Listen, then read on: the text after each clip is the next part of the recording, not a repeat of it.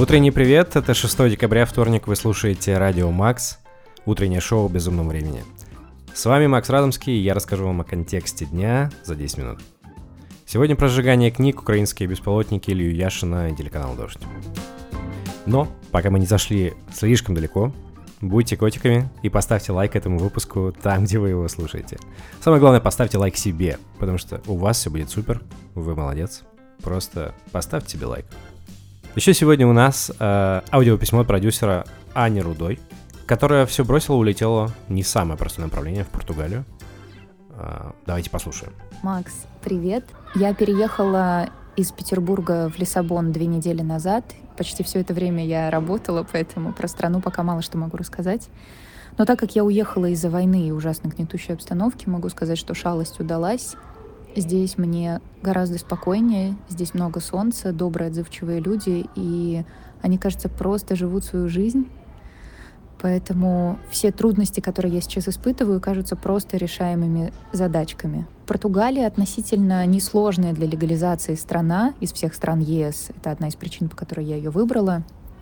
Я, кажется, определилась, что жить я буду в Порту, а не в Лиссабоне, потому что в Порту я могу э, снять квартиру в центре, симпатичную квартиру, за те же деньги, что на окраине Лиссабона не самую симпатичную квартиру. И в Порто как будто больше модных, интересных мест. А после Петербурга это кажется важным. Мне, скорее всего, придется открыть здесь, в Португалии, ИП для того, чтобы легализоваться. И это означает, что два года я буду невыездная из Португалии. Кажется, что не самая плохая страна, чтобы провести здесь два года, но все-таки этот момент напрягает. Ну, еще добавлю из того, что для меня важно в Португалии.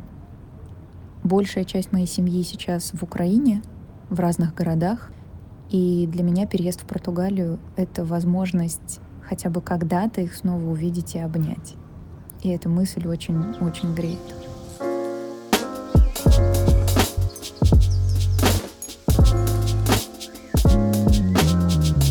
Уверен, Аня, что все получится. Скоро вы увидитесь, обниметесь, и все будет хорошо.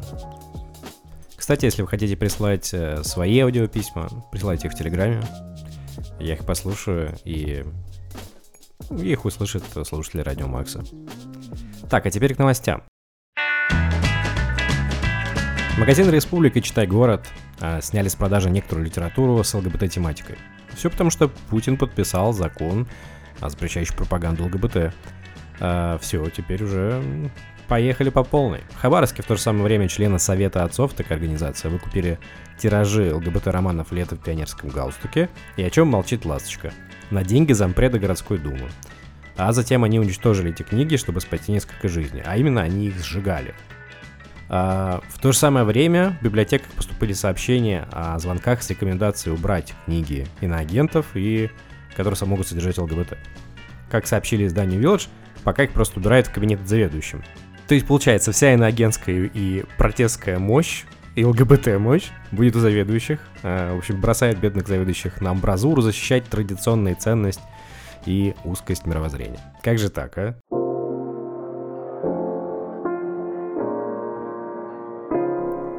Украинские беспилотники атаковали военные аэродромы в Рязанской и Саратовских областях. В результате погибло трое человек.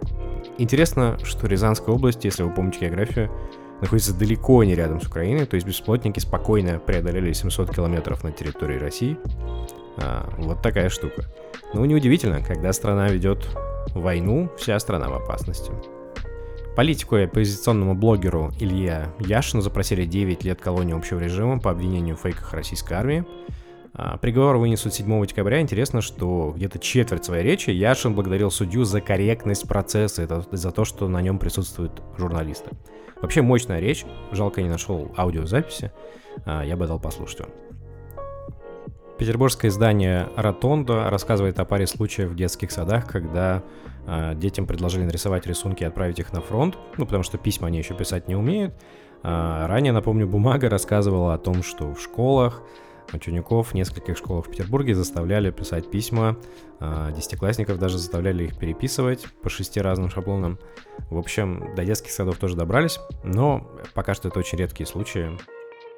В сложную ситуацию попал телеканал «Дождь», Э, в пятничном эфире журналист Алексей Коростелев высказал слова поддержки незаконно мобилизованным.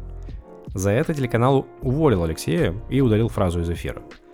А в то же самое время вырванные слова из контекста стали причиной хейта.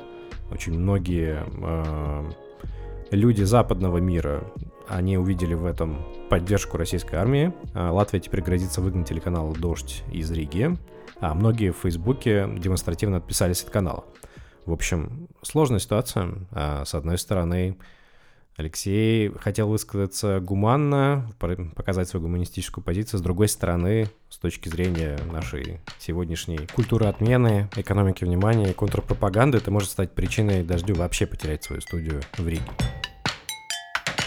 Европейские музыкальные фестивали, они пытаются жить просто прошлой жизнью, и они вывешивают лайнапы на лето 2023 года, представляете?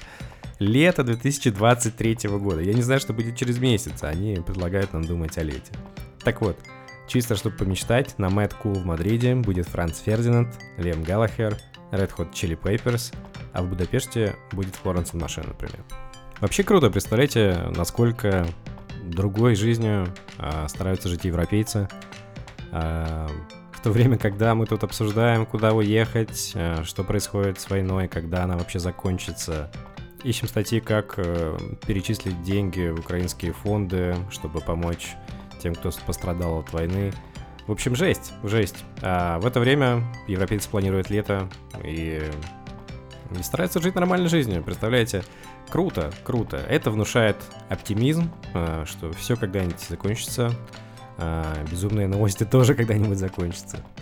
Петербурге во второй половине декабря заработает красивая булочная Амели от создателей ресторана Пасео Дель Прадо. А новое заведение откроется недалеко от старшего брата, а печь там будут э, булки, багеты и готовить десерты. Интерьер очень классный, красивый, э, жду открытия и жду ваших фоточек оттуда. А в Тбилиси наконец-то открылось кафе Чикос. А, там завтраки, шик такая, в общем, немножко гламурная атмосфера. И это все на сегодня. С вами был Радио Макс. А, подписывайтесь, ставьте лайки, советуйте с друзьям. И всего вам хорошего. Хорошего дня, берегите себя.